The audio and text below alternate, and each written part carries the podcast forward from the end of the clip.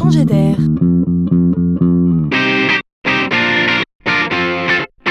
C'est la chronique de Laurent Collen. De plus en plus, si on y regarde bien, l'entrepreneur de demain sera un chef d'orchestre. Son métier sera de mettre en scène et de faire jouer la musique qu'il aura composée lui-même. Mais attention, pas un orchestre classique qu'on dirigerait avec autorité, mais plutôt un orchestre de jazz, où chaque musicien serait libre de jouer sa musique tant que l'harmonie souhaitée sera respectée. Illustration. Ce sont les grands magasins qui font hôtellerie, ne faisant que louer ou presque leurs installations à des marques pour organiser l'exposition de la plus jolie offre qui soit.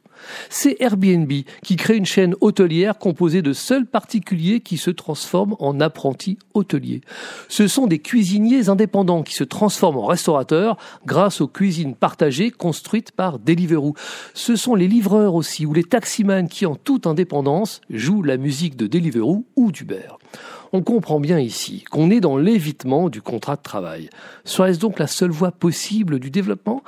Force est de constater que le mouvement est large, pour ne pas dire général. On troque le statut de salarié contre celui d'indépendant. Est-ce un choix délibéré?